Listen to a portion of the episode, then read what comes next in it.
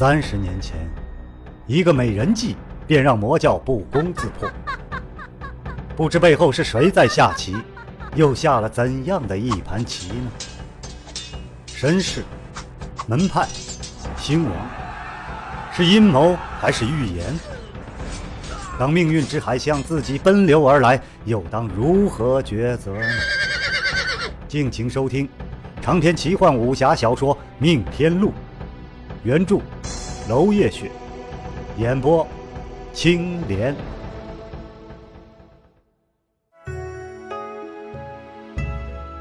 第二十一章，危中加危。萧剑尘双眉紧锁。回到了万兴酒楼。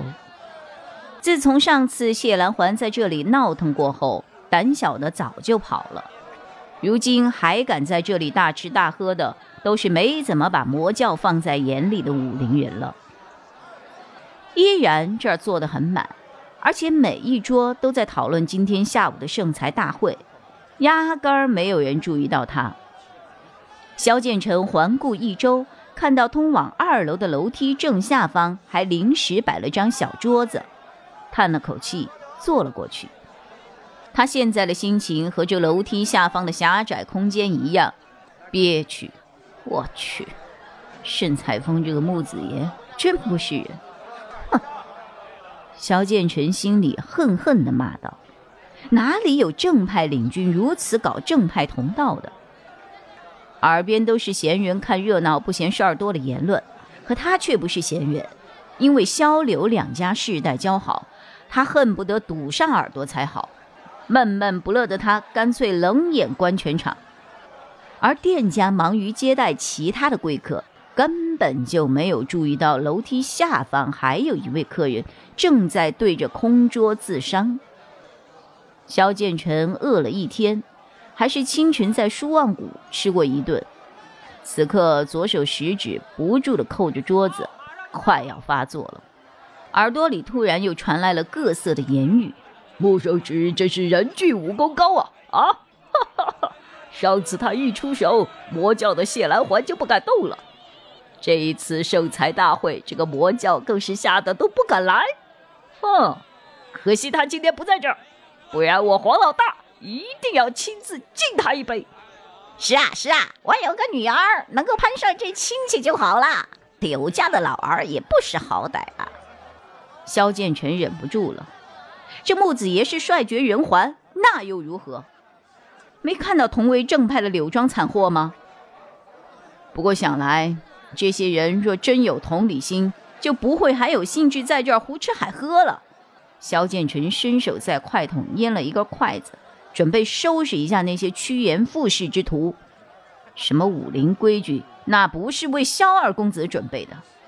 一阵儿摔杯破碟之声，却见酒楼中人突然都静了声，捂着肚子，浑身颤抖，一个个的眼睛瞪得像铜铃一般。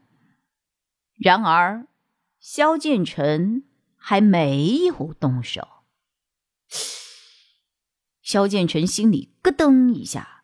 搞事儿的心早已经飞到了九霄云外，电光火石之间，萧剑尘已经出手，兵器是那根筷子，而袭击的对象是一个酒保。这酒保一点就倒，竟然毫无功力。萧剑尘仔细看着他的脸，可以说是毫无特色，放在人群里边都直接消失的那种。随后。一筷子，他将对方的头巾挑了下来，对方露出了头顶一大块秃斑。再一筷子，剖开了他背上的衣服，只见他背后满是燎泡愈合之后的红肉。萧剑尘恢复了游戏人间的捐狂之态，对着酒保头顶的秃斑敲了一记：“嘿嘿嘿，莫科。”十年前你逃了性命，还不安分度日，又来趟这趟浑水。只可惜，哪怕你是从小童长成大人，这形貌哈是改变了，但是你这火烧伤的头顶，终究是长不出头发来的。这莫柯不惧反笑，竟然想从地上爬起来，奈何不能如愿。只见他眼中迸射出骇人之光，声如雷霆。当年墨家被盛裁峰说有通敌之嫌，拿不出实据的情况，居然放火烧我全家！放你妈的狗屁！只听得一声拍桌巨响，那已经是痛得直不起腰的黄老大，竟然强挺着站了起来。你爹娘当日通敌之罪，罪证确凿。你爷爷为了保着名声，才求圣裁峰悄悄处理的。你以为凭你那狗父母的三脚猫的本事，能让你逃脱苦海啊？是圣裁峰的人救你的。说完这话，又是一阵剧痛，捂着肚子，扭着脸跌坐了回去。莫柯冷冷的笑道：“当日火烧的蹊跷，叫我父母和我都被熏倒，朝着门口的迈步动步。确实有一些蒙面人。”将我携出了火海，可是这并不是圣裁缝的人呐，而是长生教的人。没错，就是被圣裁缝下令追杀的叛徒严严克。他将我托付给万兴酒楼的老板，让我从此不要再想着报仇，再踏入江湖也不要想着去寻找亲族，免得被盛裁缝杀人灭口。所以我只能够在此做一介平民，但是。我想报仇的心从来没有消失过，从来没有。这一下，在座的江湖人虽然各自腹痛如绞，却忍不住倒吸了一口冷气。黄老大也愣了，怒道：“莫克，你这混球！你爷爷虽然已经归仙，但是你叔叔还活着，爬回去问问他。哎呦，哎呦，盛裁缝做事。”哪怕你看不懂，也是不可能有问题的。我幼时的时候，常见我叔叔与我父亲争执。我父亲一死，墨家的家产全部被我叔父掠走。你叫我去问他，就连你也不是个好东西。和我父亲交好，一句话不为他说，还落井下石。今天我就要了你的命。要了你们这帮趋炎附势的狗东西的命，你们全部都去死吧！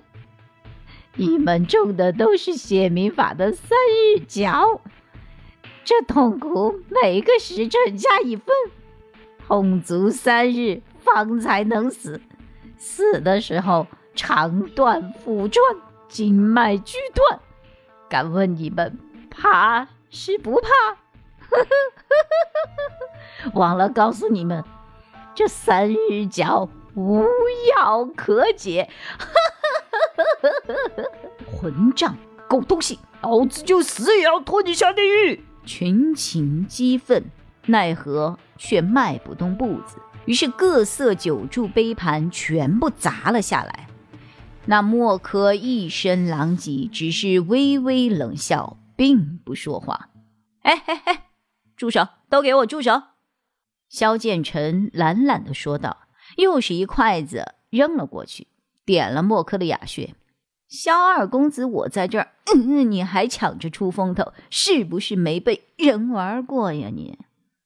然而萧剑臣福归福，浪归浪，心里却叫苦不迭。之前谢兰环耀雅那些大嗓门的时候。他就已经听音辨形，判定那只蓝环蜂总共只飞了三尺距离，只能是在大唐之人放出来的，而不是独居雅间的谢兰环。由此可见，酒楼内当有魔教的内鬼潜伏。而要准确的耀雅那些大嗓门而不伤及旁人的，只有九保能够办到。至于那只毒蜂，不过是转移众人的注意力罢了。让人惊骇于谢兰环使毒之技能神出鬼没，吓唬众人而已。萧剑尘相信哥哥也有相似的怀疑。今日他迟到在先，会场惊变在后，兄弟二人应变不暇，竟然完全忽略了这档子事儿。谁又能想到魔教谢兰环的发力，并非在圣才大会现场，而是在大会结束之后呢？萧剑尘兄弟二人向来互信，分别之时虽然没有相互交代，可是，正如他相信哥哥可以安定柳庄庄内之变一样，哥哥也把柳庄之外的事情托付于他了。随即，就在他的眼皮底下发生了这种事儿。而萧家宋、齐、梁、陈四大剑卫，本次宋、梁随行，却陪着哥哥前往了柳庄听候调度，保护柳自和。而萧剑尘身边居然无人可用。总之。一步被动，步步被动了。长篇小说《命天录》今天就为您播送到这里了，明天同一时间，敬请继续收听。